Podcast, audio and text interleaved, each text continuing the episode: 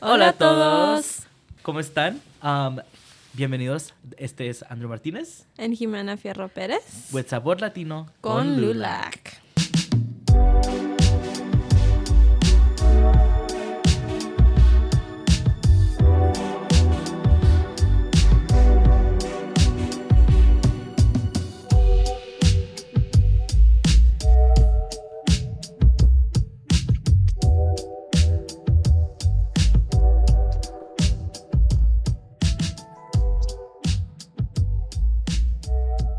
Hola a todos. Hello, hello. Once again, welcome back to Sabor Latino. Uh, again, this is Andrew Martinez, welcoming you guys to this amazing episode that we're gonna have with the one and only. Oh my God, I'm gonna, always pronounce her last name wrong, and I think that's so embarrassing because I've known her for three years. Nayle Garces. Garces, ¿verdad? Garces. Garces. She is a junior this year. Uh, and she will be introducing herself a little bit. Some of you guys that have been listening before might know a little bit about her, as this very emotional was our first first guest when we started this podcast with Laura. So, Ms. Nayle, introduce yourself to everybody. So my name is Nayle. I'm from Chicago. I'm a big city girl. Oh, goodness. Um, City girl. My mom's from Mexico, León, Oaxaca. My dad's from Panama City. And then I'm studying here politics and social work. And my goal in life is to be a lawyer. Mm, abogada. Abogada. Abogada. Da. we have a running joke in my family. Um, Tell it, please. I really cannot explain it because I was told never to. Bueno, bueno, pues. But- that is okay. Um, Nayle, again, welcome back to the podcast. I knew once we, I guess you could say, revived this podcast, I wanted to bring you on um, just to kind of go over what you've been up to. I mean, Oh. um, you. She came in as a first year. I was a sophomore at the time, um, and she did absolutely nothing. not actually, um, but she she was not involved on campus. It was, I mean, it was your first few weeks, And it was a pandemic. and it was the middle of a pandemic. It was in 2020. we really had nothing to do. I came in with her as a freshman, and we were we first weren't year. we were first sorry first year. Um, but we we were in our rooms for classes. Yeah. Like we couldn't do anything. There was barely any events. It was just like a weird atmosphere. So like I feel her on that. Like we didn't have much to do. We had nothing. Yeah, but Nada. Well, I'm sorry, I I did not have much of that. um, but um, since then, you have involved yourself a bunch uh, on campus. Um, so tell us a little bit about those campus involvements that you've been up to. Yeah, well, I guess like the one that just sticks out the most to me was I am a civic leader, part of the Civic Leaders Program. And last year, we did a project with the Human Rights Commission in Dubuque, and we worked with the homeless population here in Dubuque. And we went to like the Multicultural Family Center, mm-hmm. and we just spoke to families like literally living in poverty, mm-hmm. poverty, mm-hmm. poverty. And I don't know. It was kind of sad. It was kind of like it was a bittersweet moment because you're like, damn, like these families literally don't have anything, and um, so we helped them. Like many of them did were immigrants. Um, many of them were Afghanistan refugees who came here to Dubuque, um, trying to you know get a better life. And so like that was just one moment that really stuck out to me. We met with the city council of Dubuque. Um, we met with Sam. Sam Wooden? Yes. Oh, love that man. Um, he was actually a social work professor here, and he interviewed me. Sam Wooden or Brad Cavanagh? No, no, Brett Kavanaugh. Brad Cavanagh. Kavanaugh. Okay. And Sam Wooden, he was part of the council too, but it wasn't him. I get confused. Yeah, and then we just talked, and it was just very interesting to see like the the way they try to navigate that, like when it comes to policies here in Dubuque, and how they want to try to help these people. Um, but it was just a bittersweet moment because I think like that could have been like someone I know. That's just how I always am. I'm very personal with Right. like p- I get very personal, very attached to like people like in You're like very situations. empathetic. Yes. Um so it, that was like probably one of the biggest things and I'm still working with that project currently. Awesome. Um I'm a PA, so I help first years with Andrew um navigate their first year in college. It's fun Uh, stuff. Fun gig. Fun gig. Yeah, it's fun. First generation. Um, I work in student life. I work with organizations to try to like make sure that they're being like like active and engaging students in the organization. And then we just had like a new member added to student life. Awesome. Melanie. She's great. Yeah, and so you and we mentioned this a few times in the past, but uh, give us a reminder. What what is a first generation student? So a first generation student is a student who comes into college whose parents have not gone to college. So they're like the first ones in their family to go to college. So you're uh, you're awesome for that. I hope you know that. I really hope you know that how Yeah. how difficult it is for um, first gen students to transition from completely not knowing a single thing about college to know. you know managing it on their own. I'm also. I was like, you're first gen, gen, right? Yeah. I'm like, I'm pretty sure you're first gen. Yeah. yeah. Look at that, a podcast full of first generation college students that are Latinos. I love Mhm. it. I love to see it. I think this is great. Um, and I think this is one of the best platforms for us to not only speak about our experiences as first generation students, mm-hmm. but just kind of what's going on in the world. You know, like what, mm-hmm. what kind of stuff. Um, because there's a lot of, I mean, you being a politics major, there's a lot of policies, for example, that mm-hmm. don't really benefit not only first gen students, but the Latino community in general. Mm-hmm. So Mm-mm. I don't know. I know you have a little bit of a passion for that. I don't know if you wanted to put your two cents into that a little bit. So I started my passion for politics freshman year of high school in the 2016 election. I didn't know anything about politics. My dad is super political, but I was young. I didn't really like. I was like, whatever. I don't know what this man is talking about. Um, and I just remember the 2016 election. Like my school, I went to Britannia Hispanic High School, city of Chicago. I think we Cristo all Rey. did, right? Well, not Cristo Rey, pero Oh. predominantly Like, um, Hispanic yeah. high school. Yeah, literally everyone was Hispanic. Um, and my school in the mornings, even though it was 8 a.m., like everyone was just so lively. Like everyone was just happy talking, blah, blah, blah. But literally, when the election day came in, my school was just Quiet. quiet. And I was like, what is going on? That just Like, gave me the chills. Yeah, I know. I just Yeah. put I just put my, my jacket down because I was like, oh my goodness. Yeah, it was hard, and I was just like, "What's going on?" And I'm I'm a morning person, so I was just like, "Why is no one at the same energy as me? Like, Mhm. like what's going on?" um, my English It's seven class. o'clock in the morning. I know. I was like, "Where is You're this?" like lighten up. I know. I was just like, "What's going on?" And then my English professor, English professor, English teacher at the time, he was also very lively, and he was just like, "We're gonna pray," and I was like, "Okay." Um, and he was just like, "I'm very scared of where this country is going." hmm And I was like, what is going on? Like, I was just so confused. yeah. Like, I was like, ¿qué está pasando? See. And I went like on my social media and like obviously everyone I followed was majority like on majority like on the left side of politics. So like videos, videos, people crying, all this, etc., cetera, et cetera. And that's just currently when my politics started. And then I've always been a big advocate of women rights, especially women of color, Mhm. because in school we learned. I took like a women rights class in high school, and You it, took that in high school. That's Yeah. crazy. I think that's awesome. I am so jealous. it was an elective they gave us. Okay. Wow. Yeah. How big was your school?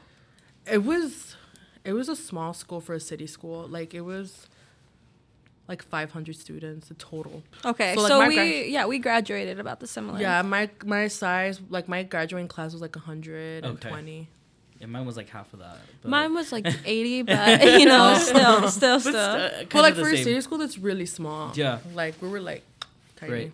But you guys are also it's a huge college prep as well, isn't it? Where Chris Ray, Mm-hmm. they they prepare you for you know Yeah. leading into basically life after high school, whether it's uh, trade school, um, c- college, community college, or even a career. Correct. Mm-hmm. Yeah. That is so cool. Yeah, Uh, I loved my high school, and it was just a very great community. But that's definitely where my politics like like started. It fueled the fire. yeah, like it just fueled inside me. And you know, you have your people say things to you, Right, but I just I was just like I'm not gonna.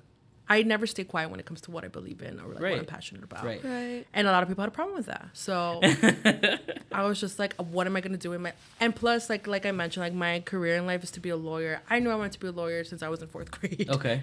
what kind of law are you looking into getting Civil into? law. Civil. Okay. Um, I did an internship actually this summer, and in Pilsen, Chicago, which is where I live and grew up, and um, I really enjoyed it. And the the law firm was personal injury, okay. but it was in like the Hispanic community, which is Right. like nine percent of our clients were Hispanic. Right. My attorney did not hire anyone who did not speak Spanish. Right. Wow. Um, bilingual. yeah. You gotta be bilingual. everyone in That's my everyone in my it was a small firm but he was just very inspiring he came to america when he was 15 didn't know any english went to university of iowa for law school has his own firm like it was just very inspiring awesome. he was a smart man very humble. The reason we had public schools in Chicago have bilingual courses is because of him.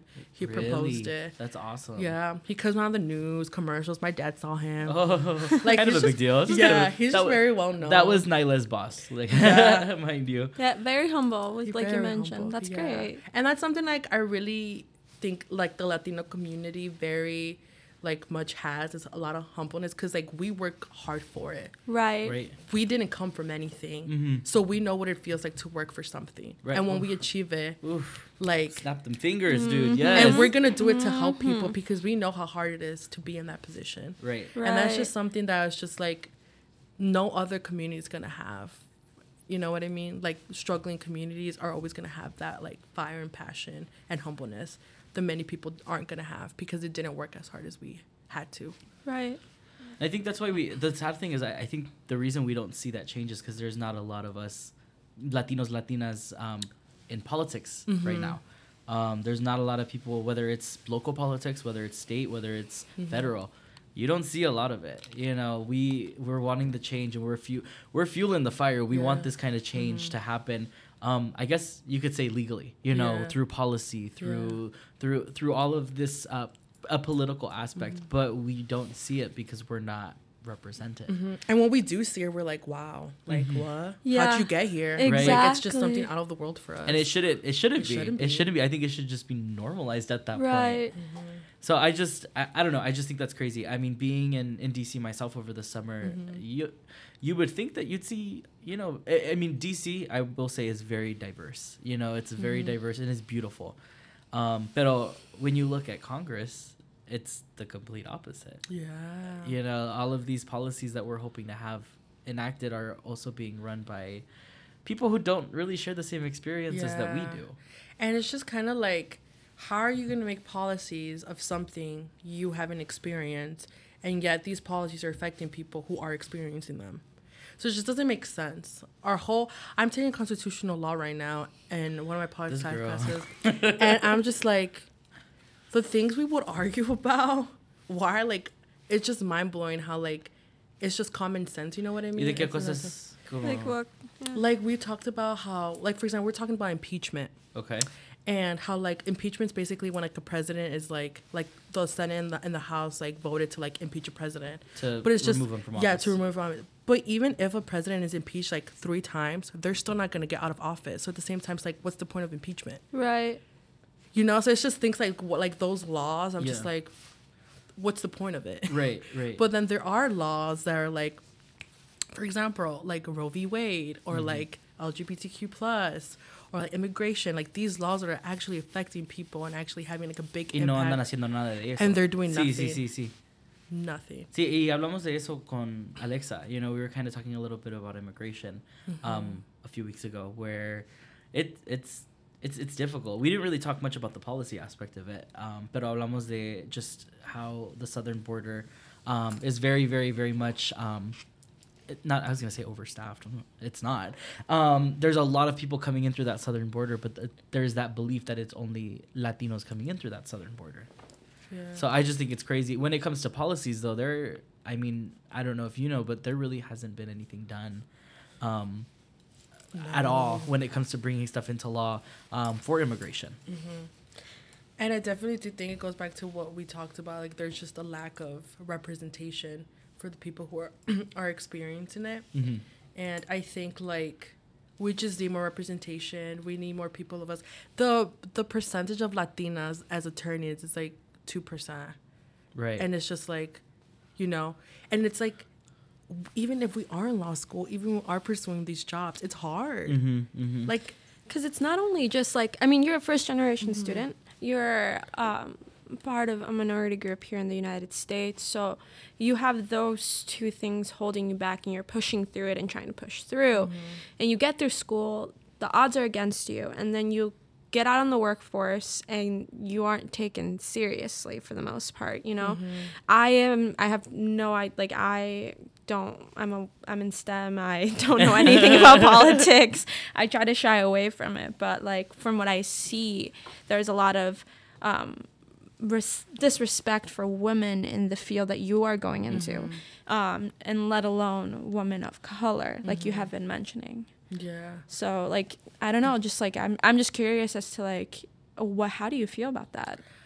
You know, my mom always told me, Nayle, tú no eres más que nadie, pero tú no, tú no eres menos que nadie. So going into that, like, I'm never gonna act more than what I am. I know where I came from. I know the struggles my parents did. My mom is a single mother. Like I know that. Mm-hmm. And but I'm also like, if I do ever reach a really high position, I'm not gonna step on someone mm-hmm. because that's just not like how I raised. Like I like we talked about. Like I know where I came from. I know my values. I know like what I want to do in my life and like why that it's important. So I'm not gonna act like I'm like this big. Yeah, I'm gonna like you know want attention you know, from like the media because like Cuando no, Nayle. I worked hard for it. I worked hard for Exactly. it, If you, know? work hard for it, you deserve the not only the attention but the respect. Mhm. And I feel like, but like in our culture, it's just like, ¿por qué te estás creyendo más? You know what I mean? so it's just sí, sí, like, sí. I don't know, like it's just a huge dynamic. But I just always have those words that my mom told me, like, tú no eres más que nadie, but tú no eres más que nadie.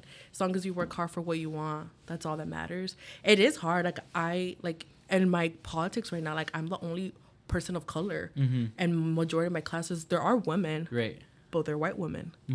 Um, and that's scary. I I kid you not. I mean, I think. I mean, I mean, granted, I have the advantage of being a man. Um, but I mean, being Latino sometimes, and I think Jimena, you can relate to this being in your uh, U.S. Latin American relations class.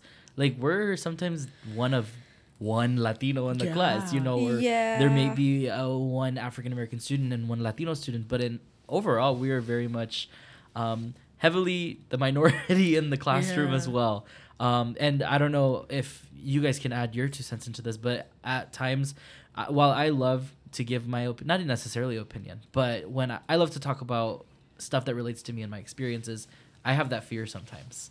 I have that fear of speaking up. Um, I don't know if anybody else, if you guys have also shared that Yeah. experience as well. So I mean, not necessarily. I mean, yes, in this class as well. Um, in my U.S. Latin American relations class, I think I'm one of maybe two or three people that are Latinos there, Mhm.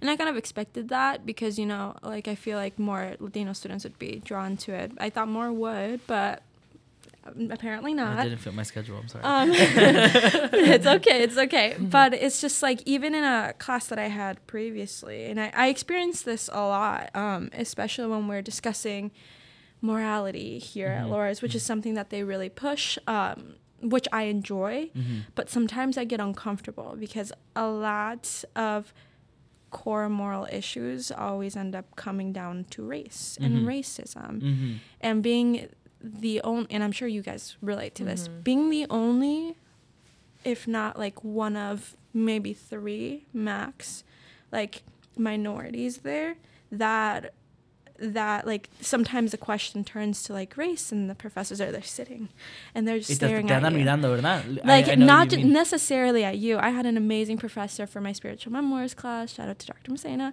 But Mm-hmm. um, he like he was just trying to op- start up this open conversation, and oftentimes I felt like if the question was on race, it You- was down to us three that sat in the same corner. Mhm. Like we would just try to sit quiet because not only was like we would always just be the only ones participating, but I didn't like participating on the race questions because a lot of the things that we're discussing, I I have my own experiences, but Mhm. I like they're going to be different from everybody else in the class, Mhm. as with everything else. But I feel like so many people are so scared to talk about it, and Mhm. it, it goes the same way for my U.S. Latin American class, Latin American relations class. Like Mhm. I I get this like sense of like pressure put on me to participate sometimes, yeah. but I don't want it to just be me, and I don't want people to be afraid to participate. Right. That's not how you learn. Right. ¿Y tú qué crees, Nayle? What, what about you? Um, I agree hundred percent with Jimena. Like, obviously, there's still topics, but at the same time, too, like, I don't know if it's just me, but sometimes I just feel like, I don't know, what is it called, like imposter syndrome? Yeah. Like, I sometimes I'm like, I'm, I don't like, I, I'm not smart enough to even like be in this in this Mhm. place. Like, I shouldn't be here, you know. Um, but And I'm a- it's and it's so hard to overcome something like that. I mean, it's uh, Yeah. as a lot of people say, it's easier said than done. yeah, Especially when it comes to imposter syndrome. yeah. Um, but I do think that it comes from like, you just have to do it. Mm-hmm. Okay, I, I'm gonna bring up my mom a lot. Um, but No, está bien. My mom, like I talked to my mom about this, and she's like, "Naila, tú levanta esa mano." That's exactly what my mom would say. Yeah. Like, tú levantas esa mano. Like, tú trabajaste por mucho tiempo en tus estudios, como tú te mereces levantar la mano. So I remember one time we were talking about um, biases in my social work class, and again, majority white people, but there were a majority women. Um, and we're talking about biases and like how biases could be harmful. And she's like, "Oh, who has experienced some sort of bias?" And I was just like, my mom's like, le levanta la mano. Like, my mom's voice in my head, I levanta la mano. I was like, okay, whatever. So I raised my hand and I share my experience of like biases I experienced, like not just to college, but like, you know, throughout, throughout like my life. And um, it felt good in a way because I feel like these people who haven't experienced things like this are like, wow, like, like this is like this is actually like a real person's life in my classroom who's Right. experienced like it's not something you read out of the textbook it's not something you watch in a video it's like someone in my class that i know Has lived that. yeah. Yeah. so i think it is like a big wake-up call for a lot of people in the classroom who haven't who haven't experienced it and i think that's just like what at the end of the day like what people need Right. like they need to know that like this stuff is happening to people they know and i think that's just like the wake up wake up call because like i feel like in our society everything's just always everything is more big when it's personal Mm-hmm. Um, whether it be politics whether it be stem whether it be like issues about race or anything like that anything personal is just always going to have a much of a bigger impact than like something you're just seeing if that makes sense Oh my gosh, I think we you need to have your own show, dude. like, At this point, yeah, no, I think you'd be good at it. I think you'd be really, really good at it. Seriously, no, and I, I I would agree with you on the you know telling your own story, Mm-hmm. and I think that's really important. And you we we learn about it a lot. I mean, being an honor student, uh, we talked about storytelling when it comes to cultural competency, but I mean, just being open to tell your own story and have I mean, I guess teaching other people. yeah Um, I it, it it's hard because sometimes you're not you know you're not open enough to tell a story or tell your experience, but when you do, I mean, like you said, you open a lot of people's eyes. You open a lot of people's minds to, oh my gosh, the girl that sits next to me, the guy that sits right by me, Yeah. he lived that. He went through that. Yeah, I experienced that. Like I, um, I don't know how much time.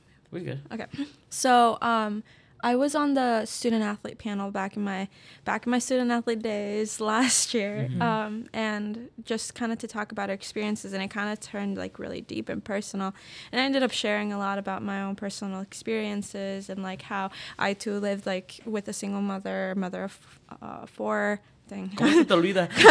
Your sorry, sorry, sorry, sorry. Mother of four. Um, and it was just kind of like it telling everybody like, yeah, like I did this and I did that. All things I thought were normal, but when I was looking out in the crowd, everyone was like, what?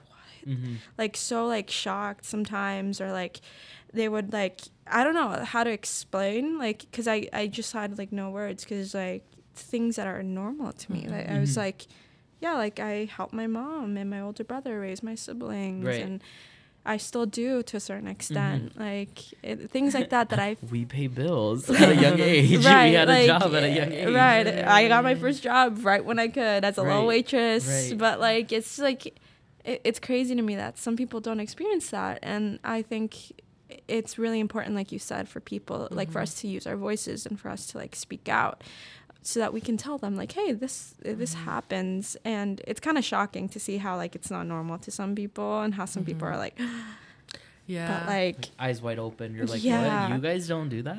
like I, I, I was really glad I got that opportunity so that people could see like, yeah, this is what I've gone through. A lot of the reasons that I'm the way that I am and the things that I struggle with now are because of that.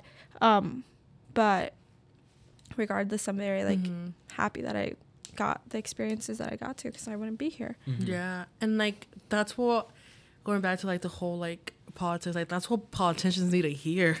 like they need to hear that we're struggling. Right. Why? Because you're not passing good laws. Right. Right. Um, Right. and it's just like at the end of the day, like you know, having the first woman of color as vice president, that's representation. Right. Exactly. Having um peop- women in Congress, like that's representation. People of color in general, that's representation.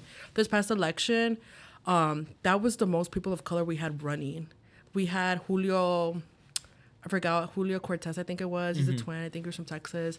We even had like LGBTQ Oh, Castro. members. Castro. Julian Castro. Julian, Sí. uh, LGBTQ members. Like that was the most diverse our elections ever been Well, in U.S. history. And honestly, I don't know if you've been noticing, but you know, Gen Z is definitely Yeah. getting Yeah. older. Yeah. Um, and there's Uh-huh. a couple of them that are running right now. You know, for the midterm election. So I think, you know, where there's gonna be a huge shift um, when it comes to whether it's the House or the Senate. Uh, I mean, I know both of them are a really big toss up right now um, between the two political parties, which I.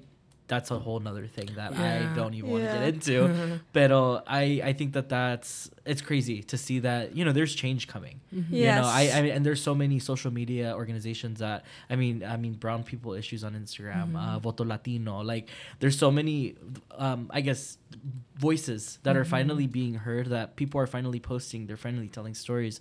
They're telling information, and I, I encourage like so many people follow these accounts you know mm-hmm. inform yourselves a lot about the different latinx issues that are going on around the world or even just the issues that people of color in general face because there's so much Yeah.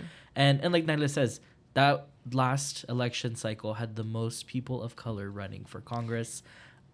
That needs to continue. You know, and it shouldn't have to be this was the most. It should be this is normal. yeah. I think another important point to mention to add on to what you just said is like we not only is more Gen Z running, but the power of media that and specifically social media that Gen Z holds. Mm-hmm. We I, I feel like at least from what I've seen and from what I've observed, not only are people running more, but Gen Z is finally able to vote. Yeah, yeah, that's the big. we thing. have the Yeah. media we as a whole i think as a collective like we are all trying to push towards these things that are beneficial towards everyone as a whole you know? It's just kind of like i'm interested to see how it's all going to shift Mhm. you know? And I, I really do feel like with the media and with you know Gen Z controlling that social media, you're learning at a younger age about these political issues that are going on around the Mhm. world. I mean, my little sister's 13, 13, 12, 13, and she she knows about this stuff. She knows about LGBTQ plus issues. She knows about Roe v. Wade. I couldn't have told you anything when I was 13. exactly no it's just crazy to me like that stuff is so like i think a big reason that i neglected and i still do neglect politics to a certain extent is because for the most part i grew up in a majority latino you know Mhm. community but um we it was like oh it was about 40% white Mhm. um, and I could see like what you were talking about and I wanted to mention earlier, but like there was some people that were just when those when the elections in 2016 came up when we were freshmen, there were some people that that brought out like the rage. The No? no No. no I'm talking about the people Uh, well yes the rage but the people that brought out their true colors in regards to the way they feel about race like and it was a very small group of people sí. but in my head, I was like, how could you, growing up around all of these people, s- like still think that way? You know, Mhm. things like that. But like, so yeah, all these people were just like showing out their true colors, and I was just like, I don't want to speak up because I saw firsthand the way they were talking about me and the way they were talking to other people. And I'm a very big pacifist. so I don't like conflict. Um, and if there is conflict, I try to handle it to the best of my abilities. So, like, I kind of like shied away from it. And I, like, you know, that's why I didn't get into it. I, I really look up to you guys for like getting into this stuff and getting involved in that because I'm just sitting behind a little computer. like, you know, like good for you guys. And um, I'm just glad that I have people, especially like our generation, that is well voiced and that can speak up and that knows what's going on. And that if I can ask somebody, you know, like, hey, what's going on?